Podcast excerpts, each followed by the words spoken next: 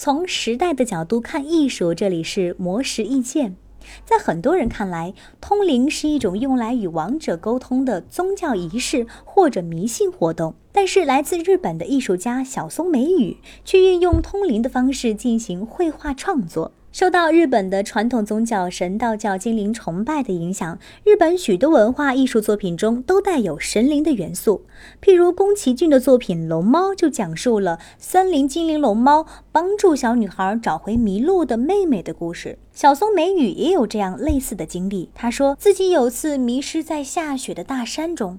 是一只忽然出现的白色小狗带领他下山，脱离危险。等到小狗转身消失在雪地中，他却发现雪地上根本没有小狗的脚印。直到后来，他在一间神社看到博犬的神像。才知道，当初在山上遇到的正是这只神兽，也正是这次的相遇颠覆了小松美羽对自然和生命的认知，从此开始以神兽为主体的绘画创作。小松美羽为了让作品在整体风格上更加具有生命力，不仅用色大胆，还使用水墨、亚克力颜料、有田烧等素材，而且他在作画之前会身着素净白袍，冥想祷告。待神灵给予灵感，然后将颜料泼在画上，用双手去涂抹。当一切结束，那件变得色彩斑斓的白袍也使小松美羽自身成为一件艺术品。小松美羽表示，自己每天醒来第一件事情就是祈祷神兽眷顾人们，